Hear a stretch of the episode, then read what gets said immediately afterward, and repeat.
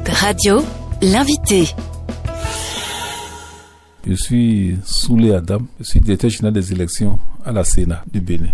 Il y a un forum qui s'ouvre, un forum africain pour les organismes de gestion des élections à Cotonou euh, à partir du 1er novembre. Et le thème, c'est construire une relation durable entre les OGE et les parties prenantes. Est-ce à dire que les, les, relations entre les organismes de gestion des, des, élections et les populations, par exemple, ici au Bénin, est-ce que ces relations-là, elles ne sont pas très bonnes?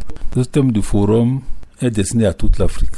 Donc ce n'est pas une invention du Bénin, c'est l'ensemble des organes de gestion des élections africaines qui ont retenu ce thème-là. Peut-être que c'est dans la perspective d'améliorer les relations entre les OGE et les parties prenantes. Pourquoi Cotonou?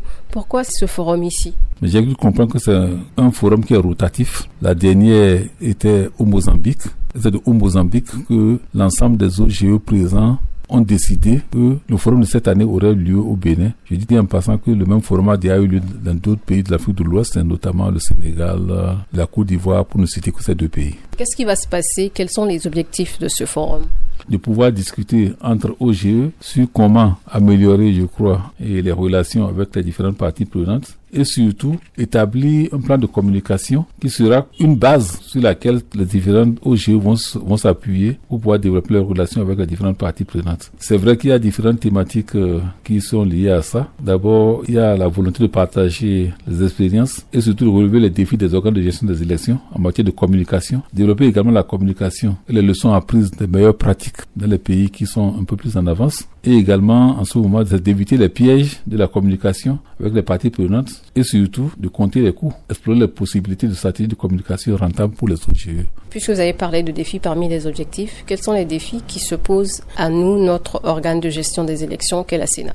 Ce qui nous importe en ce moment, c'est comment faire pour que l'ensemble des OGE puissent converger et adopter probablement parce que c'est en fait c'est une activité à deux volets. Hein. Il y a d'abord le forum en deux jours, le 1er 2 novembre, et le 3 novembre, il y a la réunion, l'Assemblée générale des OGE africaines qui vont se pencher sur un document qui a été proposé par l'OGE de l'Afrique du Sud, qui est un guide, en fait, les, les, lignes directrices de la communication, qui va être examiné par les, les OGE, peut-être adopté. Qui sont les participants les participants à cette réunion sont l'ensemble des OGE. À ce jour, nous avons déjà reçu une bonne quarantaine de pays qui ont annoncé qu'ils seront présents. Il y a les communautés économiques régionales, la CEDEAO, la SADCC, la CEAC, l'Union du Maghreb arabe, ainsi de suite, seront tous là. Plus aussi des réseaux d'OGE qui existent, le RECEF, ECONEC, ainsi de suite. Et tout ça, c'est bien sûr parrainé par le département des affaires politiques et de la paix et de la sécurité de la Commission de l'Union africaine. Monsieur le directeur, est-ce que vous êtes fier de la Sénat du Bénin?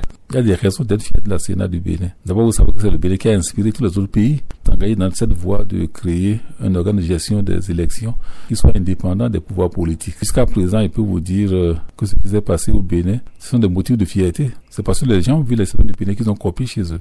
Vous voyez aussi également que le Bénin, dans la sous-région, c'est l'un des pays qui fait des élections qui ne mettent pas les gens dans la rue. Mais tout le monde n'est pas content en même temps que tout le monde n'est pas content ou pas. Moi, je viens d'une région, hein, originellement d'une région qui est habituée à la dévolution du pouvoir traditionnel. Et l'expression qui est reconnue dans cette région, c'est de dire que lorsque vous entendez qu'une population ou qu'un groupe de personnes applaudit une évolution du pouvoir, c'est lorsque la personne que ce groupe de personnes connaît a été désigné comme roi. Le cas contraire, on conteste. Ce qu'il y a dans une élection, c'est quoi? C'est d'abord les tests clairs pour permettre à chacun de défendre ses droits ses opinions au niveau du code électoral béninois, chacune des personnes qui est intéressée à conquérir un pouvoir a des raisons de mettre en place tout ce qu'il faut comme mécanisme pour défendre ses droits. Et la Sénat, de façon neutre, fait cet arbitrage-là pour arriver à faire le travail qui est le sien. Et je rappelle en passant que pour les élections communales, la Sénat proclame les résultats. Mais pour les élections législatives ou présidentielles, la Sénat ne fait que publier les résultats qu'elle a collectés. Le reste ne dépend pas de la Sénat. Pour finir, monsieur le directeur,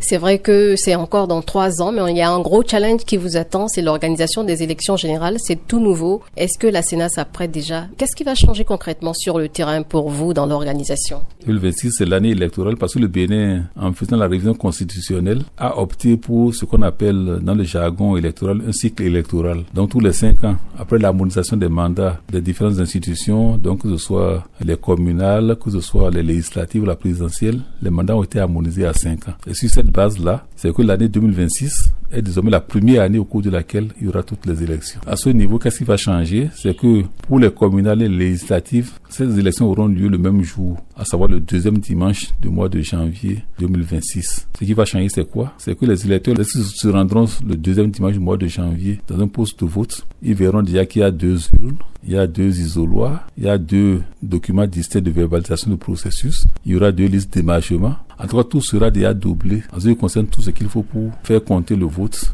du citoyen. Et puis également, au lieu de trois agents que vous avez l'habitude de voir, vous ferez également cinq agents. Et également, vous allez voir que la durée va changer. Au lieu de 9 heures de temps, ça va être désormais 10 heures de temps ce jour-là. Et également, ce qui va changer, c'est que les agents seront plus mis à l'épreuve. Parce que la plupart des agents étaient déjà habitués à ne gérer qu'un poste avec une une et, un document de verbalisation. Maintenant, ils en auront deux. Il va falloir qu'ils euh, se préparent abondamment. Et à ce niveau, la Sénat a déjà de prendre des dispositions pour préparer les agents électoraux à relever ce défi-là. À ce niveau, la réflexion est déjà très très avancée au niveau de la Sénat et nous pensons être à jour avant 2026 pour relever ce défi. Merci monsieur le directeur. Merci madame.